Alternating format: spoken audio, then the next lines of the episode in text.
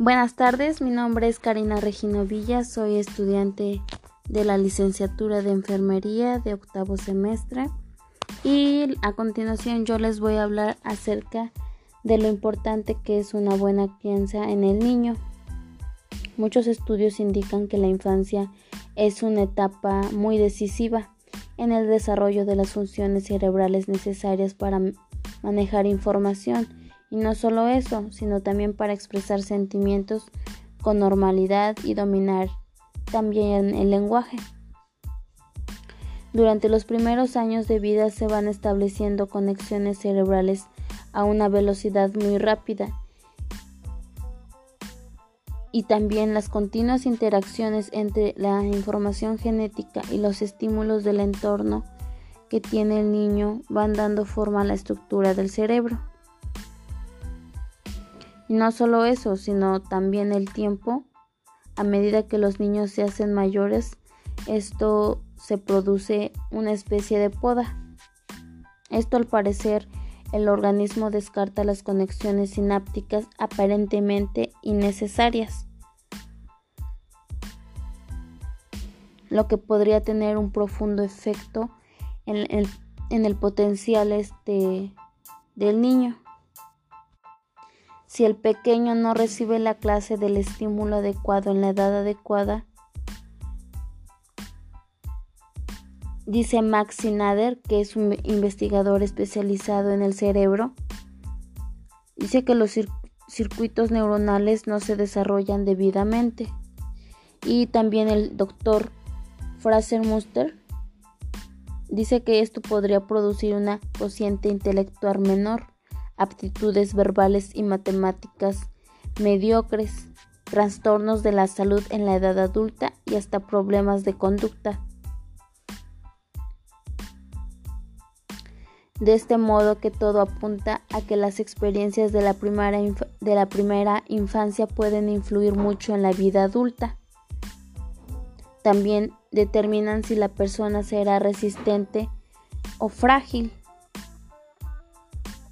También se aprenderá a pensar en términos abstractos o no, si llegará a tener empatía o no. Es de ahí que la función de los padres es, es muy importante. Uno de los aspectos más decisivos de esta experiencia, de estas experiencias tempranas, que la criatura cuente con una figura de un padre o una madre, pues que sea sensible o que tenga sensibilidad, no importa cuál cualquiera de los dos que sea, pero que alguno tenga sensibilidad.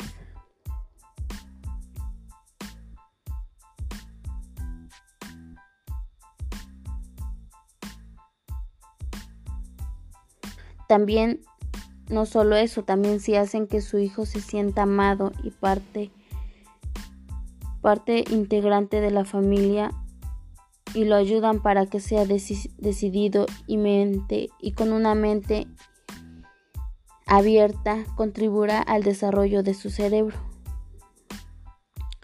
Nuestra función como padres no es la de perfeccionar los circuitos del cerebro, sino la de fomentar el desarrollo de seres humanos sanos, sensatos y de buenos sentimientos.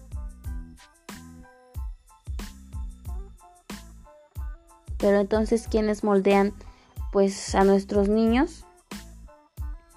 Las experiencias posteriores de la vida y la influencia de los compañeros solo, solo complementan la crianza que los niños reciben a temprana edad. Es muy importante que a los niños se les muestre pues compasión y comprensión en el entorno familiar. También necesitan que se les enseñe a dominar sus emociones de una forma madura los, niños que reciben este tipo de ayuda suelen estar mejor preparados para colaborar, ser compasivos y tratar a los demás con empatía.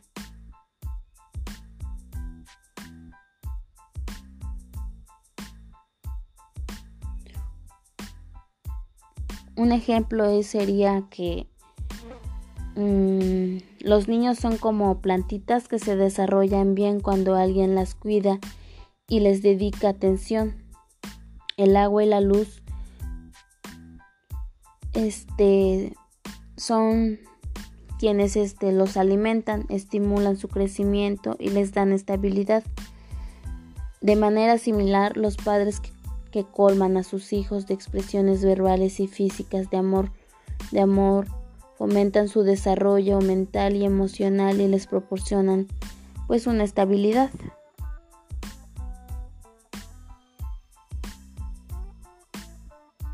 Pero pues hay muchos o diferentes estilos de crianza y oportunidades pues de socializar.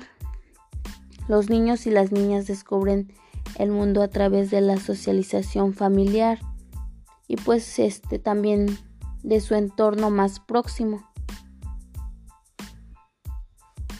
Y pues de ahí es la importancia que adquieren los padres, los cuidadores primarios, educadores, familiares y amigos que interactúen pues frecuentemente con el niño. En la construcción de un marco especial de protección, nutrición y cuidado tolerante y afectuoso que garantice el mínimo de estabilidad emocional el niño requiere para socializarse y construir una estructura de confianza básica.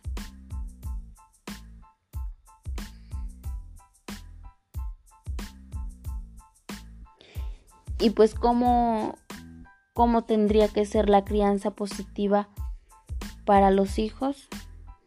Bueno, la crianza positiva este ayuda o fomenta la relación entre padres e hijos basado en el respeto mutuo, ayudar a que los pequeños se desarrollen de forma adecuada y que además los hijos se críen para que sepan relacionarse con los demás de forma no violenta y, constructiva.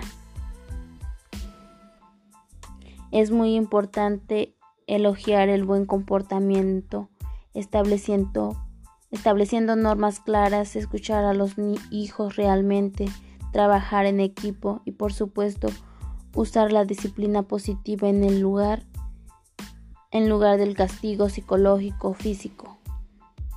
Por lo tanto, pues la crianza positiva es la crianza que reconoce a los niños como individuos con derechos que se deben de respetar. ¿Y cómo podemos hacer pues que la crianza sea positiva? Pues este, como padres siendo un buen ejemplo. Los niños necesitan el ejemplo de sus padres. Si tu hijo es testigo de relaciones amables y respetuosas en el hogar, serán este, más propensos a adaptar esos mismos valores. También es muy importante entender la personalidad de tu hijo.